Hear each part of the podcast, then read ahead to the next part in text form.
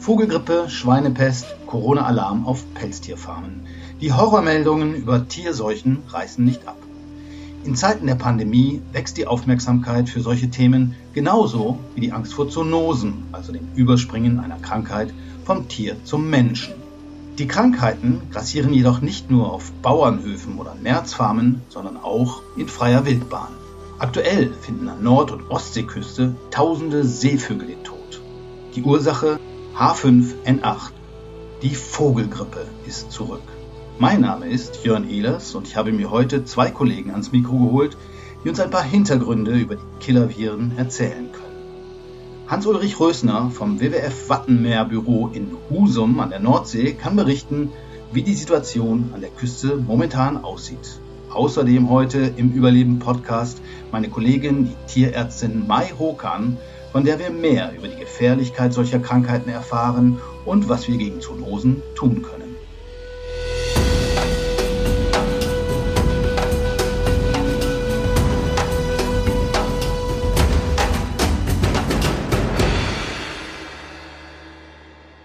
Herzlich willkommen, ihr beiden, und schön, dass ihr euch kurzfristig Zeit nehmen konntet. Ich würde sagen, wir fangen mal mit Hans Ulrich an. Wie sieht die Situation denn momentan am Wattenmeer und in Schleswig-Holstein im Besonderen aus? Moin, sie sieht sehr traurig aus. Es sind inzwischen über 10.000 tote Wildvögel allein am schleswig-holsteinischen Wattenmeer gefunden worden. Die Seuche kassiert auch in den Nachbarländern, im niedersächsischen Wattenmeer, in Dänemark, in Niederlanden bis nach Belgien. Nicht in dem Ausmaß, wie es in Schleswig-Holstein der Fall ist. 10.000 in Schleswig-Holstein, aber wir haben ja dann Holland noch und Niedersachsen kommen noch einige dazu wahrscheinlich. Da kommen noch einige dazu. Angst liegen keine guten Zahlen vor, die eine Beurteilung ermöglichen werden. Es sind aber offensichtlich in den Nachbarländern weniger. Das Hauptverbreitungszentrum hier ist ja auch nicht an der ganzen schleswig-holsteinischen Wattenmeerküste, sondern tatsächlich im Norden Nordfrieslands, wo die meisten sterbenden oder toten Wildvögel gefunden wurden. Findet man die denn überhaupt? Das sind ja Wasservögel. Ich meine, die meisten werden ja wahrscheinlich im Meer irgendwo versinken, oder? Nein, das sind Wattenmeervögel, die eher landnah unterwegs sind. Also die hauptbetroffenen Arten sind sogar zwei Arten, die ja gar nicht im Wattenmeer im eigentlichen Sinn auf den Wattflächen unterwegs sind, sondern auf den Salzwiesen, wo sie äsen. Das sind nämlich Nonnengänse und Pfeifenten. Und die findet man durchaus. Viele Vögel werden frisch tot gefunden, aber viele auch dann, wenn sie schon eine Weile tot sind und dann in mehr oder weniger verwestem Zustand anspülen. Letztlich kommen ja fast alle diese toten Vögel auch am Deich an und können dann dort gefunden werden. Ich habe nur gelesen, dass ja auch diese toten Kadaver gefressen werden, zum Beispiel von Seeadlern, dass es dann eben auf andere Vögel übergreift. Ist das richtig? Ja, das ist auch der Grund, weshalb es so wichtig ist, diese toten und ja in fast allen Fällen an der Vogelgrippe gestorbenen Wildvögel auch abzusammeln, damit sich nicht andere Vögel an ihnen wieder neu infizieren. Und da sind natürlich Aasfresser besonders betroffen. Da zählt der Seeadler dazu. Es ist bisher mindestens ein toter Seeadler gefunden worden, aber es sind auch mindestens sechs Wanderfalken zum Beispiel tot schon gefunden worden. Und ebenso betroffen sind eben auch zum Beispiel Möwen, die an diesen toten Tieren fressen. Bei denen hat man dann auch wieder den Virus festgestellt oder das Virus. Also es werden nicht alle Vögel untersucht. Das geht auch gar nicht. Klar ist aber, dass fast alle totgefundenen Vögel, die untersucht werden, sich als Vogelgrippe krank erwiesen haben. Und daraus kann man unschwer den Schluss ziehen, dass die Masse der Vögel, die da gefunden werden, das sind ja auch unfassbar viel mehr als normal tot gefunden werden, dass fast alle diese Vögel an Vogelgrippe erkrankt sind. Was meint man, woher kommen diese Vögel? Wo kommt das Virus her? Haben die das mitgebracht aus Asien? Das ist sehr, sehr schwer zu sagen. Das Friedrich-Löffler-Institut hat zuletzt darüber gesprochen, dass in Kasachstan ein Bereich ist, in dem die Vogelgrippe in der Natur unterwegs ist. Da kommen aber natürlich genau die Nonnengänse auch gar nicht her. Wohl ist es aber denkbar, dass die Pfeifenten dort herkommen. Und letztlich ist es einfach ganz, ganz schwer, beziehungsweise fast gar nicht zu erklären, wie das entstanden ist. Wir hatten zum Beispiel vor vier Jahren einen Ausbruch der Vogelgrippe. Da waren überhaupt Nonnengänse und Pfeifenten gar nicht betroffen, sondern es war eben wesentlich im Binnenland. Da sind äh, kleine Tauchenten wie Reiherenten vor allem betroffen gewesen. Und warum vier Jahre später völlig andere Arten betroffen sind, können wir nicht erklären. Wir können einfach feststellen, das ist jetzt inzwischen eine echte Krise hier fürs Wattenmeer. Und ein Vogelsterben in diesem Umfang aufgrund der Vogelgrippe hatten wir in Europa so noch nicht. Okay, ist also auch deutlich schlimmer als 2016, 17, wo andere Vögel betroffen waren.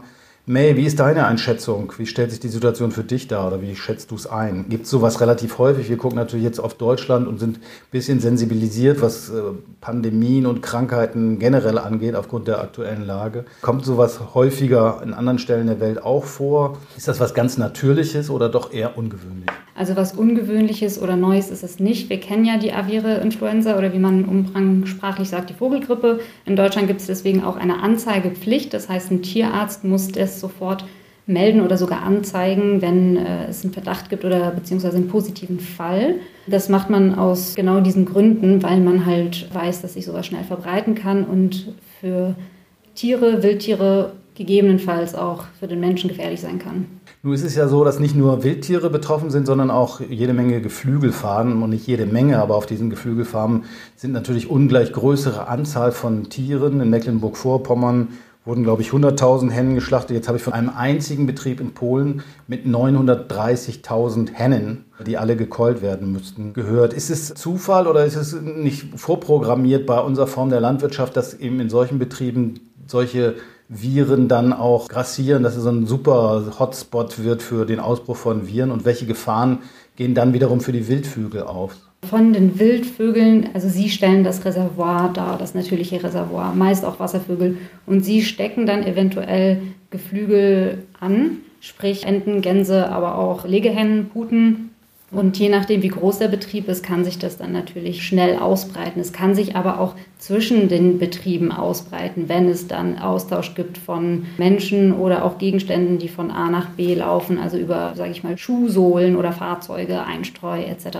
Gut, aber die gibt es ja eigentlich nicht unbedingt so weit. Man hat so einen Betrieb, wo zwar Hunderttausende von Viechern sind, die sehen aber ja kein Tageslicht. Das heißt, die kommen auch nicht in Kontakt mit Wildvögeln. Ist wahrscheinlich dann schon so, dass die sich alle gegenseitig relativ schnell anstecken und wenn man gekeult hat, aber dann ist ja eigentlich dann auch Schluss. Man könnte das sagen, ja, das sind viele und sie stecken sich dadurch schneller an in so einem grauen Betrieb, wo alles zu ist. Aber das hat auch einen Vorteil. Gerade die Vögel oder das Geflügel, was halt nicht raus kann an die frische Luft, so schrecklich es auch ist, von Tierschutzsicht, die kommen dann weniger in Kontakt mit Wildvögeln. Und dann könnte sich das Virus auch nicht so einfach übertragen. Mhm, das heißt also, der jetzige Fall ist relativ eindeutig. Wildvögel haben das Virus von wo auch immer mitgebracht, über den Code dann wahrscheinlich in die Bestände eingetragen bei den Geflügelfarmen. Und umgekehrt kann es aber auch wieder, das war zumindest eine Theorie, von der ich gelesen hatte, dass auch möglicherweise über Tierfutter, das heißt, dass in Asien Enten gehalten werden, die halb wild sozusagen laufen. Das heißt, sie permanent Kontakt haben mit Wildvögeln, die dann auch gefüttert werden, dass das Virus über diesen Weg den Weg gefunden hat. Ist das denkbar? Futter ist ungewöhnlich, aber es ist denkbar, weil es kann genau durch den direkten Kontakt geschehen, aber es kann auch durch den indirekten Kontakt geschehen. Indirekter Kontakt heißt, man hat irgendwie Kot an den Füßen der Bauer und dann läuft er in den nächsten Stall und trägt das Virus dann weiter. Genau so, ja. Andere Frage, wie gefährlich ist denn dieses Virus für Menschen oder vielleicht auch für andere Arten? Also es handelt sich jetzt hier um ein Virus, das hat den schönen Namen H5 N8 und alle sagen, das ist nicht so gefährlich. Für Menschen zumindest nicht. Genau, also man muss wissen allgemein, es gibt zwei Varianten. Es gibt bei der aviären Influenza, es gibt die Geringpathogenen, also die machen kaum Symptome, auch bei den Vögeln, und es gibt sogenannte Hochpathogene. Und es kann halt durch eine spontane Mutation geschehen, dass das vom Geringpathogen zum Hochpathogen wird. Das ist dann die sogenannte Geflügelpest oder Vogelgrippe. Und einige davon, nicht alle, einige sind dann auch zoonotisch, sprich können auch den Menschen infizieren und gegebenenfalls auch tödlich verlaufen. Jetzt bei dem momentanen H5N8 gibt es keine Hinweise darauf, dass es ein zoonotisches Potenzial hat. Muss ich mir nicht trotzdem Sorgen machen, Hans-Ulrich, die Leute, die einsammeln, laufen mit Schutzmasken rum, die haben Anzüge an. Ist das eine reine Vorsichtsmaßnahme oder? Naja, es ist eine, insofern eine reine Vorsichtsnahme, weil es eine Letztsicherheit eben nicht gibt, dass es nicht Mutationen geben könnte, die dann doch zum Übertragen auf Menschen führen. Und auch genau aus diesem Grund dürfen die toten und verendeten Vögel auch nur mit Schutzausrüstung eingesammelt werden. Ich glaube, dass das gut ist so. Das ist natürlich für die betroffenen Kolleginnen und Kollegen, die das machen, schon also eine ganz schön harte Nummer, da draußen in diesen Anzügen rumzulaufen mit Masken. Aber das machen insbesondere die Ranger hier des Nationalparks Schleswig-Holsteinisches Wattenmeer und sie machen das klasse. Da können wir sehr dankbar sein, dass das so läuft. Also erstmal müssen wir uns keine Sorgen machen. Wenn Leute da spazieren gehen und tote Vögel finden, was sollen die tun? Wo sollen die anrufen bei dir? Nee, beim WWF braucht man da nicht anzurufen. In der Regel gilt, dass man die äh, jeweils zuständigen Veterinärbehörden informiert. Und hier an der Küste konkret ist es so, wenn es vor dem Deich ist, dann kann man auch direkt die Nationalparkverwaltung verständigen. Also Nationalparkverwaltung anrufen, wenn man toten Vogel an der Küste sieht. Okay, nun habe ich aber auch gelesen bei aller Entwarnung, es gab auch einen Vogelgrippeausbruch in Asien. Da sind tatsächlich 200 oder 400 Leute dran erkrankt und die meisten auch gestorben. War das ein anderer Typ oder kann sich so ein Vogelgrippe, so einen wie wir jetzt hier erleben, den H5N8 und den H5N1 auch verwandeln? Ist sowas denkbar? H5 kann sich halt mutieren und dann kann, gibt es davon H5N1 und der ist zoonotisch und das, was wir jetzt haben, H5N8, ist nicht zoonotisch. Eine der bekannten letzten Pandemien, die wir erlebt haben, war die spanische Grippe und die stammt vom Vogelgrippevirus ab. Also es hat eine große Ähnlichkeit mit Geflügelpest und die spanische Grippe hat damals mehr Leben gefordert als der Erste Weltkrieg.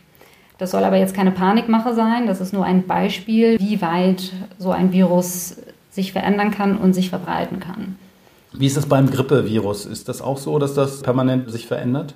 Viren verändern sich häufig. Man nennt das oft Mutation, also Veränderung der Eigenschaften. Es gibt auch andere Arten, wie sich Viren verändern können, zum Beispiel Reassortierung. Da vermischt sich sogar genetische Information von zwei ähnlichen Viren. Was passiert bei den Grippeviren, ist es relativ typisch und häufig, dass die sich schnell verändern. Und gerade aus diesem Mutationsrisiko heraus gibt es halt aktuell keine Impfung gegen avere Influenza. Beim Coronavirus haben wir jetzt auch gehört, es gibt auch Mutationen. Es ist weniger häufig oder nicht so schnell, sagen wir mal, dass ein Coronavirus sich verändert. Um Mutationen von Viren ging es auch bei einem anderen Drama, das wir in den letzten Wochen erleben mussten. Ihr habt wahrscheinlich die gruseligen Bilder von den aufgereihten toten Nerzkadavern noch im Kopf.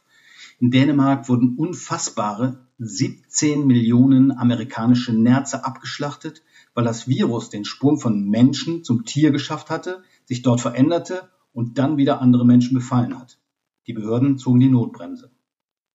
Abgesehen davon, dass nun wirklich niemand einen Mantel, der aus 80 Nerzfällen zusammengenäht wurde, braucht, zeigt das Beispiel nicht auch, dass diese Farmen mit Blick auf Corona regelrechte biologische Bomben sind? Von den Coronaviren, die man kennt, es gibt ja nicht nur eins, es gibt mehrere Coronaviren, da weiß man, dass sie sich weniger häufig verändern, was natürlich ein Vorteil ist. Mhm. In diesem Fall beim Nerz ist ja das Virus vom Menschen auf das Tier übergesprungen. Eine sogenannte Anthropozoonose, also es ist eine Krankheit, die zwischen beiden hin und her springt, aber diesmal von Menschen auf das Tier über. Und was man beobachtet hat, ist eine bestimmte Mutation. Interessanterweise war das bei den Nerzen in Dänemark, aber es war auch schon vor Monaten bei den Nerzen in Holland zu sehen. Und das ist eine relativ ähnliche, wenn nicht exakt dieselbe Mutation, die da geschehen ist parallel, aber unabhängig, also regional unabhängig voneinander. Okay, so ein anderer Fall, aber doch hat man manchmal den Eindruck näher und es ist, hat offenbar sehr häufig was mit Landwirtschaft zu tun. Ich denke zurück an die BSE-Krise vor genau 20 Jahren. Rinderwahn, auch das kam ja auch von den Bauernhöfen. Vielleicht ist es auch unser Umgang mit den Tieren generell. Ein Stück weit hat man manchmal den Eindruck, die Natur schlägt zurück. Teilt ihr diese Einschätzung? Das würde ich so nicht sagen. Damit die Natur zurückschlagen kann, muss sie ja prinzipiell so eine Art Rachegelüst haben. Das denke ich nicht, dass das der Fall ist. Es ist aber tatsächlich so, dass wir natürlich einfach die Auswirkungen unseres Handels sehen. Ob wir jetzt Tiere in ungewöhnlichen oder unnatürlichen Situationen halten und unnatürlich nah an ihnen sind, so wie die Menschen auf den Nerzfarmen dann hat das natürlich Auswirkungen. Hans-Ulrich, was würdest du einschätzen? Wie ist deine Einschätzung? Was kann man denn tun, damit sich solche Katastrophen in Anführungszeichen nicht wiederholen? Haben wir da überhaupt einen Einfluss drauf? Also jetzt bei den Wildvögeln? Zur letzten Frage vielleicht eine ganz kurze Bemerkung. Letztlich reisen wir und transportieren wir Dinge in einem unfassbaren Ausmaß und wie völlig selbstverständlich über die ganze Welt. Und, und das führt natürlich dazu, dass wir ganz, ganz schnell auch Dinge, die wir nicht verbreiten sollten, verbreiten über die Welt. Das betrifft Seuchen und Krankheiten, das betrifft aber auch die Einschleppung von fremden Tier- und Pflanzenarten in anderen Ländern, die ja auch genau aus diesem Grund so massiv stattfindet, wie das heute der Fall ist. Und was die augenblickliche Situation an der Küste angeht, wir können eigentlich nichts machen, außer so schnell wie möglich die toten und sterbenden Vögel abzusammeln, um zu hoffen, dass sich weniger andere Vögel da anstecken. Wir haben keine Möglichkeit, in irgendeiner Form auf die Wildvogelbestände einzuwirken, dass die sich nicht mehr gegenseitig anstecken. Deswegen absammeln. Was wir auch tun können, ist natürlich sie möglichst in Ruhe lassen. Je mehr wir die Vögel dann stören oder gar bei der Wasservogeljagd bejagen, desto mehr fliegen sie durcheinander und stecken sich dann vielleicht doch noch eher wieder gegenseitig an. Was man machen kann zur Bekämpfung der aviären Influenza, das ist meistens. Das sind sogenannte Biosicherheitsmaßnahmen. Was sich hinter diesem Begriff versteckt, ist eigentlich, dass man halt versucht, das Geflügel vor dem Eindringen des Erregers zu schützen, sprich durch räumliche Trennung oder allgemeine Trennung und gleichzeitig aber auch so früh wie möglich halt Infektionen entdecken. Wir kennen das jetzt immer durch die aktuelle Pandemie beim Menschen, dass es darum geht, viel testen, früh erkennen, gucken, dass sich das nicht weiter verbreitet. Und genau aus diesem Grund ist auch wichtig, dass Menschen auch mitmachen und wenn sie mal einen toten Vogel finden, ihn nicht anfassen, also natürlich um sich selber zu schützen, aber auch um das Virus eventuell nicht weiterzutragen und um auch die Behörden zu informieren. Gut, das betrifft natürlich die Isolation, kann natürlich beim Wildvögel ist es ein bisschen schwierig, der kann sich schlecht isolieren, aber es betrifft natürlich Stallpflicht und ähnliche Geschichten für landwirtschaftliche Betriebe. Ein Stück weit finde ich, ist es natürlich auch eine schwierige Situation jetzt gerade für Ökobetriebe, die ja darauf Wert legen, dass ihre Tiere rauskommen und sie gerade nicht so einzubunkern. Und wenn wir unser Bio-Ei haben wollen, dann sollen die ja frei rumlaufen. Das ist ja sozusagen ein Stück weit auch Dilemma, in dem wir da drin stecken. Ja, natürlich, aber das ist ein klassisches Beispiel, wo wir sehen, dass die Gesundheit von Wildtieren halt auch eben von der Gesundheit unserer Nutztiere abhängt, eventuell auch von unserer Gesundheit und dass es alles zusammenhängt. Und dass gerade hier zusammengearbeitet werden muss, die Biologen am Wattenmeer genauso wie die Tierärzte auf dem Amt und auch die Betriebe die Geflügelbetriebe. Wenn so ein Virus tatsächlich dann in so einem Geflügelbestand ist, dann hilft eigentlich nur noch Keulung oder gibt es auch eine Chance sozusagen, die zu heilen? Das kommt immer auf den Erreger an. Meist muss man die Keulung den Weg gehen. Das ist äh, prinzipiell bedeutet das nichts anderes, dass man alle Tiere in dem Bestand umbringt, nicht schlachtet in dem Sinne, dass man sie noch nutzen kann, sondern tatsächlich tötet und nicht mehr verwerten kann. Das ist leider der klassische Weg, der häufig bei solchen Ausbrüchen geschieht, ähnlich auch bei BSE oder Maul- und Klauenseuche in Deutschland. Aber auch, wie wir es gerade gehört haben, vor kurzem bei den Nerzfarmen in Dänemark und anderen Ländern. Das hat einfach den Grund, dass man partout vermeiden will, dass sich dieser Erreger weiter verbreitet.